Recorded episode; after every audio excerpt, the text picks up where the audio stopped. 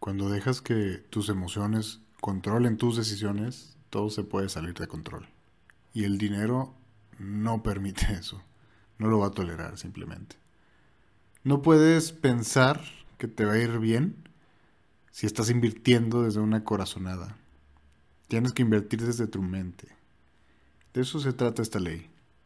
Invierte desde tu mente quiere decir que vas a tener que dejar esas corazonadas o esas sensaciones de que sabes que te va a ir bien si haces algo o sabes que algo va a estar mal simplemente porque lo sientes. Yo entiendo perfectamente que la intuición es una manera en la que la mente nos ha hecho sobrevivir. Es decir, es la recopilación de ideas, de creencias, de mitos, de realidades que alcanzamos a percibir y que de alguna manera nuestro inconsciente, ¿no? nuestras entrañas nos dicen que algo va a suceder, que tienes que proteger o que tienes que atacar.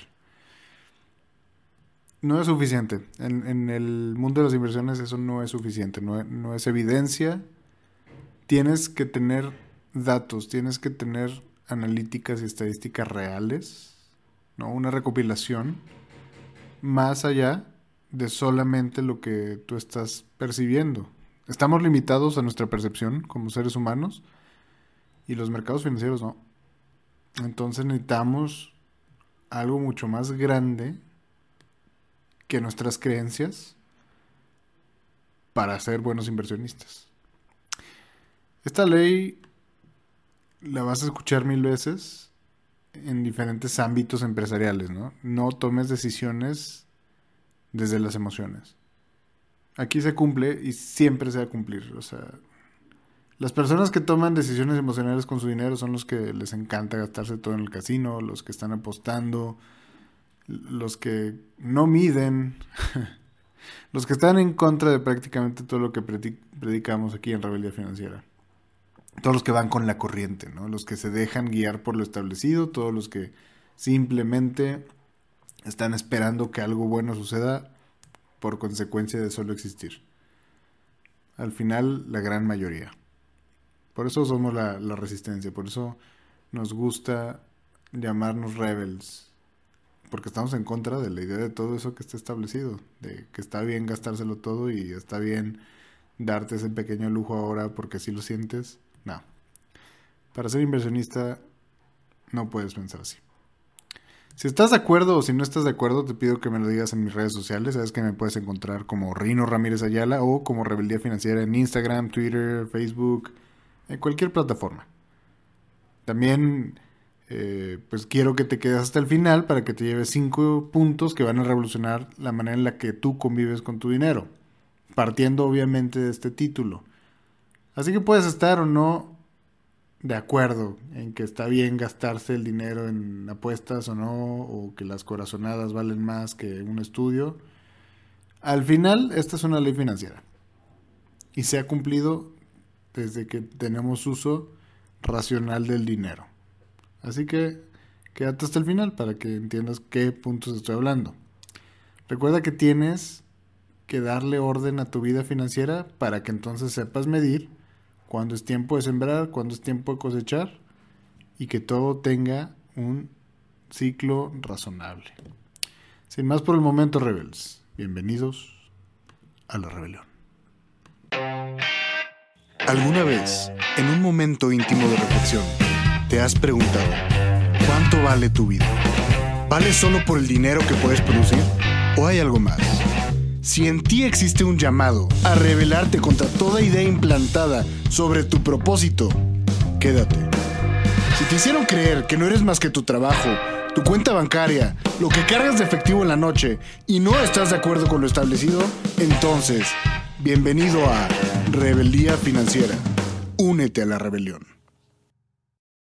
Dinero que no trabaja, muere. Partimos de esa idea.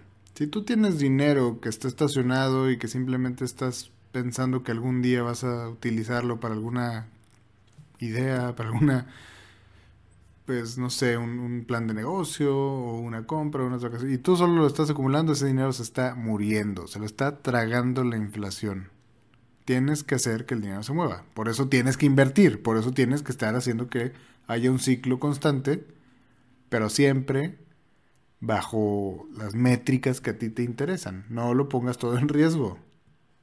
Puede ser que hoy no sepas qué vas a hacer con ese dinero, pero no lo metas a riesgo pensando que te puede ir muy bien, porque también te puede ir muy mal. No creas en las corazonadas, no porque todo el mundo está invirtiendo en X instrumento que ahora está descentralizado y todos los famosos le meten. No lo hagas a menos que eso tenga total sentido para tu plan y para tu propósito. Tampoco lo dejes estacionado en un banco porque hay mejores cosas que hacer. Por eso tienes que invertir desde tu mente, porque como ya lo vimos antes, ser autodidacta va a nutrir todas tus ideas, todos tus conocimientos, pero saber mucho no te convierte en nada hasta que empiezas a invertir, entonces ya eres un inversionista. Y tienes que invertir desde tu mente, no desde tus emociones. ¿Quieres hacer valer esta ley y tomar el control de tus finanzas? Pues de entrada vas a tener que destinar una parte de tu ahorro para las inversiones. Si ya habíamos visto en todos los métodos de ahorro de la segunda temporada, que si no la has escuchado te recomiendo que te regreses antes de acabar este episodio, tú ya tienes una parte que va al ahorro. Bueno, una parte de ese ahorro vas a tener que destinarlo directamente a inversiones. El porcentaje va a depender por completo si tienes deudas o no, si estás pagando algo o no y si ya creaste un fondo de emergencia, como lo vimos en las leyes financieras. El mínimo recomendable siempre es que metas 10% tu ahorro, entonces ¿cuánto porcentaje de ese 10% vas a meter en inversiones? Depende por completo de qué tan particular es tu situación, ¿no? Si tú no tienes un monto fijo destinado a inversión, dependerás por completo de tus ganas de hacer un esfuerzo o no hacerlo. Y sabemos que eso no es funcional en la práctica. Si vas a esperar a que te sientas bien para volverte inversionista, nunca va a llegar ese día. O si solamente lo, cuando el mercado está en calma crees que es un buen momento, pues nunca va a llegar ese día. Tienes que depender más bien del hábito de ser un inversionista, de, de estar separando una cantidad fija de lo que te está ingresando para moverlo en el mercado, en lugar de esperar a que las cosas estén a tu favor, porque así no funciona. Tienes que empezar a invertir ya, eso es, la gran lección, ¿no? Empezar hoy te ayudará a aprovechar al máximo la magia del interés compuesto. Ojo, estudia por tu cuenta cómo se tiene que invertir, dónde se tiene que invertir, cuáles son las eh, plataformas disponibles para que no caigas en que pues, un gurú o, un asesor aproveche tu situación y te diga exactamente cómo hacerle que le beneficie más a él a ti, ¿no? Pero también asesórate antes de invertir. Es decir, si tú conoces a alguien que te dice que lo mejor que puedes hacer es invertir en criptos y que es hacerlo través de él, pues probablemente le conviene mucho a esa persona. Si conoces a alguien que te dice que la mejor inversión de tu vida es un seguro, probablemente eso es lo que más le conviene a esa persona. Hay una gama de posibilidades. descubre cuál es la que más te conviene a ti y luego busca a un profesional en eso. No busques un profesional en una industria en particular que te diga que es lo mejor para hacer inversiones. Cada quien, por su propia experiencia, tiene absolutamente toda la razón porque tiene todos los argumentos de por qué su instrumento es el mejor. Entonces, busca cuáles son todas las posibilidades y luego toma una decisión. Una vez que tome la decisión, busca un profesional que te ayude a hacer lo que tienes que hacer. Punto. El costo de no invertir es altísimo. En algún momento vamos a hablar del costo de espera. Pero es mucho más alto el costo de no invertir al que sí invertir y perderlo. ¿Por qué? Bueno, ya lo veremos. Así que el primer costo, vamos a decirlo así, de no invertir es la inflación. Y ese es el menos problemático, imagínate. Te lo pongo muy rápido. Si tú no inviertes tu dinero, si tú lo dejas en una caja fuerte en tu casa, mes tras mes va a valer menos tu dinero. Si dejas pasar años, tu dinero va a pasar a perder su valor adquisitivo. Y ese es el menor de tus problemas si no inviertes, imagínate.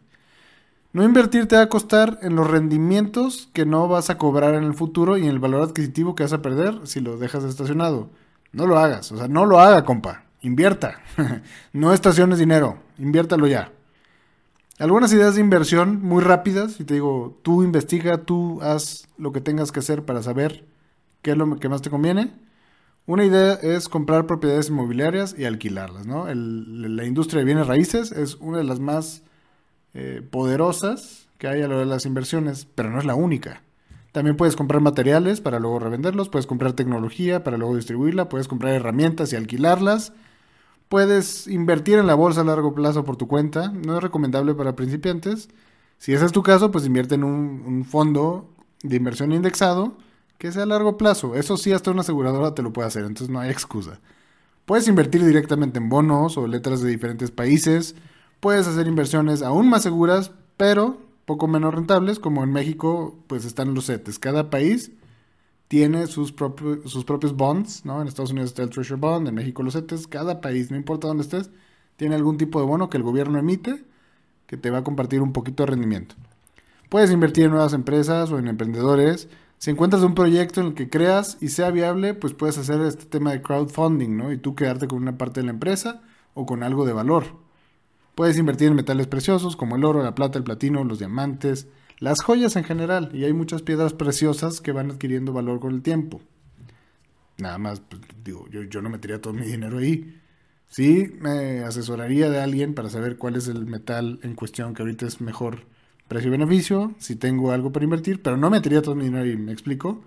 Puedes invertir en obras de arte que pudieran volverse famosos con el tiempo, o que ya son famosas y tú sabes qué canal es bueno para distribuir Ahora, si tú no sabes nada de arte, ¿por qué invertirías tú en arte? Es así de lógico, ¿no? Si tú no sabes nada de casas, ¿por qué estarías comprando casas para rentarlas? Si tú no sabes nada de arte, no estarías comprando arte. Aplica la misma lógica a cada categoría, ¿no? También puedes, pues, mm, revalorizar eh, servicios, ¿no? Que a mediano o largo plazo puedes invertirle, por ejemplo, en un momento invertirle Uber era lo mejor de lo mejor y ahora simplemente es un taxi, eh, un poquito... más caro, ¿no? E, en la operación, ni siquiera en el servicio. Tienes que estar midiendo eso. Si le vas a meter a los servicios, pues a mediano o largo plazo no sé si es la mejor idea. Quizá al corto sí. Es decir, puedes comprar autos para rentarlos y que te dé un poco de retorno. O, si estás hablando de autos, puedes comprar autos de colección pensando que van a ser más caros, pero no al corto plazo. Ve definiendo qué es lo que quieres. Muy importante. Si tú estás pensando en qué invertir y no sabes, pues invierte en ti. Invierte en ti. Invierte en cursos, libros, talleres, formación, salud, alimentación. Cualquier categoría que esté afiliada a ti, la vas a cobrar, según Warren Buffett, hasta 10 veces más. Cada buena decisión que tomes para invertir en ti, la vas a cobrar muy bien. Ahora, hay un peligro aquí. No pongas tu dinero en manos de un gestor de banco, ¿no? Si, si tú decidiste que vas a invertir en un banco, eh, aunque lleves trabajando toda tu vida con ese banco, cada empleado realmente es un comerciante y tratará de vender paquetes creados por la compañía que no están buscando tu mayor beneficio, sino comisiones. Está bien tener cuenta con un banco, está bien tener tu PPR con una aseguradora, está perfecto tener un plan indexado con una bolsa de valores, pero vamos, tu patrimonio entero en las manos de alguien más tampoco es tan buena idea. Diversifica. Ya te di un montón de ideas de dónde pudieras invertir. Ahora empieza a analizar cuáles son las que te gustaría y empieza a tomar decisiones. Y te di nada más una lista muy resumida, ¿no? De lo que a mí me interesa, de lo que yo sé. Hay en mil otras cuestiones. Investiga, ¿no? No te detengas, no te vayas con la primera. Cuidado, o sea, si, vas a contratar un asesor financiero, no todo lo que brilla es oro. Fíjate en su trayectoria, en su perfil y en sus resultados. Si de plano no tiene nada de eso, si ni tiene trayectoria, ni quien lo avale, si no, si no trabaja con una compañía sólida, pues ten mucho cuidado. Conozco muchos casos reales de supuestos asesores financieros que hicieron un esquema Ponzi y se escaparon con todo. O sea, no te dejes engañar toda inversión tiene riesgo. Vas a escuchar a muchas personas que te dicen aquí es 100% libre de riesgo y si le inviertes supuestamente estos coins o estos criptos, no hay riesgo. ¿Cómo va a ser eso, por el amor de Dios? me desespera que me quieran ver la cara de, de esa manera y estoy seguro que a ti también. Pero la mejor manera de hacerle frente a eso es teniendo información en la mano. Invierte en ti. Por ello, o sea, el dinero que destines no debe ser un dinero que necesites o que vayas a necesitar próximamente. Debes estar preparado para asumir el peor de los casos, la pérdida total de esa inversión. Eso es a lo que voy. O sea, si tú vamos a decir, te vas de vacaciones en ocho meses, ya tienes el dinero dices, bueno, voy a invertirlo aquí, voy a dejar que crezca siete meses y a los siete meses y medio lo saco y ya me voy de vacaciones, pues ese dinero ya tiene un destino, no, no, no, no la riegues, puede perder. O sea, mejor encuentra una manera de sacarle provecho a, pagar de contado y te prometo que eso va a terminar siendo mejor que invertirlo en algún instrumento de riesgo por intentar sacarle un poquito más donde lo puedas perder. Toda inversión tiene riesgo. Si tú vas a poner en riesgo el dinero de tu renta pensando que le puedes sacar el doble, probablemente lo pierdas, ¿no? No puedes invertir por una corazonada, invierte desde tu mente. Pero bueno, Rebels, eso es todo lo que quería compartir el día de hoy. Espero que auténticamente tomes nota, que escuches cuidadosamente la lista, que te lleves ideas y que empieces a aplicar. Porque me interesa que vayas a mis redes, te la recuerdo, Reino Ramírez Ayala o Rebeldía Financiera, en todas las plataformas de redes sociales, Facebook, Instagram, Twitter, YouTube, Spotify, TikTok, tú ponle nombre, ahí voy a estar. Búscame, cuéntame, dime si estás de acuerdo o no, dime si, si algo de esto te hace sentido o si me falta mencionar algo me interesa mucho que todos los rebels empiecen a ver cómo están invirtiendo los demás. Sin más por el momento, Rebels, yo quiero agradecerle otra vez a nuestros patrocinadores, a Simplex Fin, que, que han estado muy al pendiente de cómo va el avance de esta temporada.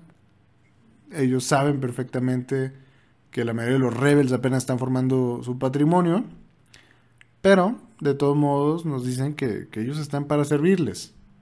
Tú puedes entrar a simplexfin.com y descubrir cómo a tu empresa grande, mediana, pequeña, puede ayudarte o hasta una inversión personal, ¿no?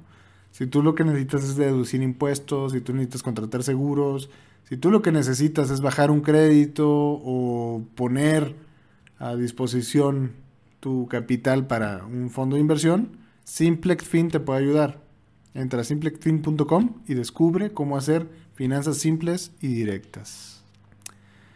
Sin más por el momento, Rebels, únanse a la rebelión.